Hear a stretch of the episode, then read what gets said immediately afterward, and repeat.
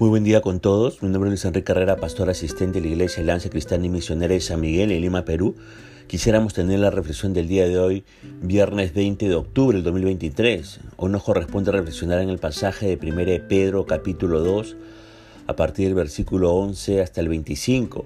Y hemos querido titular a este devocional, Te están observando. Fíjese que en los versos anteriores conocimos quiénes somos en Cristo somos linaje escogido, real sacerdocio, nación santa y pueblo adquirido para anunciar las virtudes de Dios al mundo. Pero esos no son títulos para colgarlos en la pared de nuestra recámara. Es lo que define quiénes somos y cómo nos comportamos. Nuestra identidad en Cristo le da forma a la manera en la que nos relacionamos con los demás. Por eso es que un creyente necesita conocer a fondo quién es y a dónde pertenece para poder hacerle frente a la invasión de mentiras a la que está expuesto. Me encanta cómo el apóstol Pedro inicia esta serie de instrucciones en este pasaje de 1 Pedro capítulo 2 verso 11 al 25. Lo hace de una manera tierna, llamándonos amados. Nos recuerda que somos amados por Dios, que ya Cristo aplacó la ira que había sobre nosotros y que hay gracia en los brazos de nuestro Padre Celestial. Luego sigue diciendo, os ruego como extranjeros y peregrinos. Y haciendo esto nos ayuda a entender la urgencia de su petición. Esto es un ruego a los creyentes que, sin importar el país o el lugar donde se encuentren, son ciudadanos del cielo. Usted, escúcheme por favor, usted no pertenece a este mundo.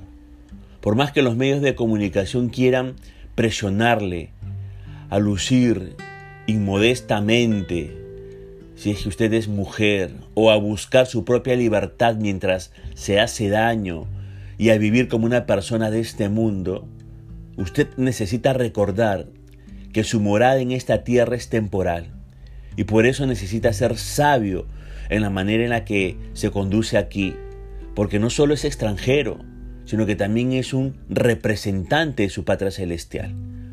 Una de las cosas más apasionantes de leer la Biblia es que podemos encontrar instrucción práctica para vivir de acuerdo con la voluntad de Dios, como lo veremos a continuación. Pedro nos sigue diciendo en el verso 11 que tenemos que alejarnos de los deseos de este mundo. Si usted ha consagrado su vida a Dios, de seguro, de seguro que diariamente está librando una lucha constante en su interior.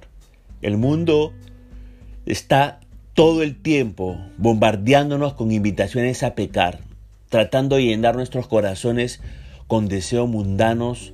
Por eso el apóstol Pedro nos dice, aléjense del mundo y sus pasiones. Usted ha sido separado para Dios y ahora es su turno de separarse del mundo y dedicarse completamente al Señor. Pero también el apóstol Pedro nos dice en el verso 12, mantén una conducta irreprochable. Dios no solo nos llama a alejarnos del mundo, sino también a vivir de una manera que dé testimonio a los no creyentes. Nos invita a cuidar con detalle cada aspecto de nuestras vidas de manera que podamos ser fieles en todo. ¿Con qué propósito? Con el propósito de que aquellos que nos observan no tengan razón al acusarnos y que seamos hallados siempre haciendo lo correcto no sabe en qué corazón Dios está trabajando y es probable que los que le están mirando puedan venir a la fe y luego testificar que fue usted un instrumento de gracia para ellos. Sí, aún esa persona que vive cuestionando su fe puede verle a usted la manera de cómo usted vive y esa persona que le cuestiona quizás todo el tiempo puede venir a la fe en Jesucristo. Pero el apóstol Pedro también nos dice en los versos 13 al 15 que debemos, debemos respetar a las autoridades. Y me encanta la razón por la que debemos someternos a las autoridades. Dice en estos versículos que tenemos que someternos a nuestras autoridades por amor al Señor.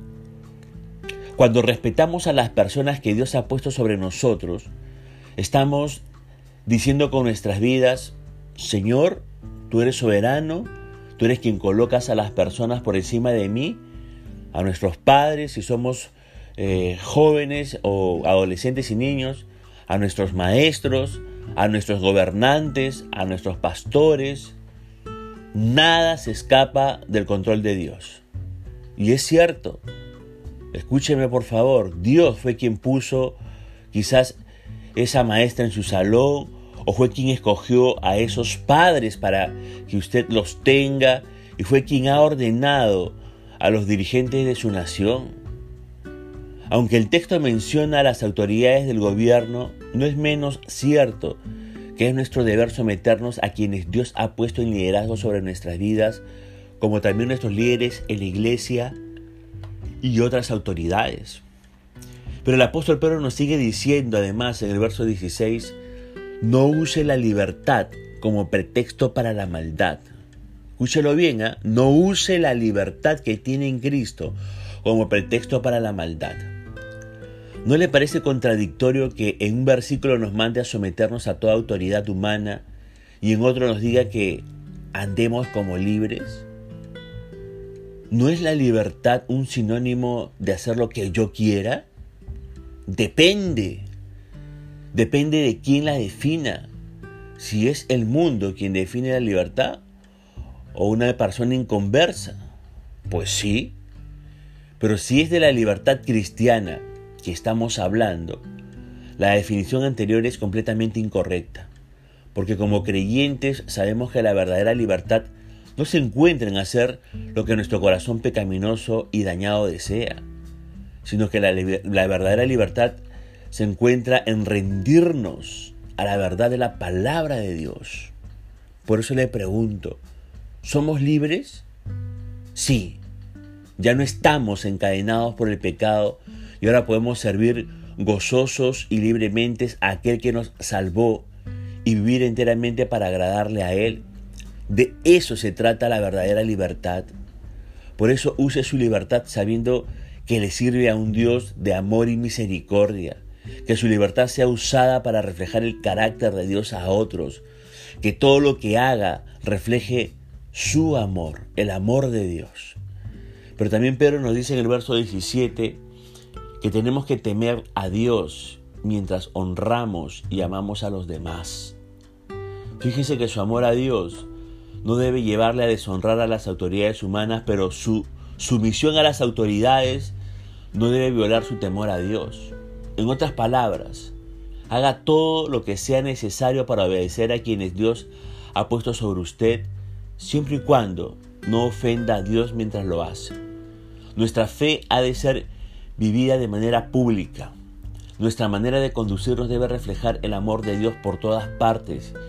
Y si siente que es una tarea imposible, mire por favor la cruz de Jesucristo donde el Rey del universo sirvió a su pueblo y encuentra en la buena noticia del Evangelio el poder que necesita para imitar su servicio. Ahora, pensemos un poco para reflexionar. Quiero preguntarle, ¿cuáles pasiones del mundo le están seduciendo? Si hay algunas de estas que le están seduciendo, pídale al Señor que le dé arrepentimiento y que le ayude a apartarse de ellas. Le pregunto más, ¿en cuáles áreas de su vida no está dando testimonio de su fe y necesita rendir a Dios? ¿Es su actitud una de respeto o de respeto ante las personas que Dios ha puesto en el liderazgo? ¿De cuáles cosas necesita privarse por amor a los que le rodean? Como estos versículos le invitan a pedir perdón o dar gracias. Ahora fíjese lo que nos dice el verso 18 al 20. En un mundo, en un mundo donde abunda la injusticia y el maltrato, no podemos esperar ser tratados bien siempre. Lo que debemos procurar es la aprobación de Dios. Dios nos llama a seguir el ejemplo de Cristo, como dice el verso 21, quien sufrió injustamente a favor de nosotros. Lean los versículos del 22 hasta el 25. Tenemos que poner nuestra mirada en Jesucristo, como dice Hebreos 12, 2 al 4. En resumen, debemos desarrollar una vida en la cual, entre comillas, morimos al pecado y vivimos, entre comillas, a la justicia, como dice el verso 24. Le pregunto para terminar este devocional, ¿cuáles de estos principios debemos tomar más en cuenta para poder vivir una vida que agrada a Dios? ¿Cuáles de todos estos principios tenemos que tomar más en cuenta para vivir una vida que agrada a Dios? Recuerde, le están observando, le están observando. Aunque no le crea, le están observando. Punto final para devocional del día de hoy, deseando que la gracia y misericordia de Dios sea sobre su propia vida conmigo saludamente hasta una nueva oportunidad y que el Señor le bendiga.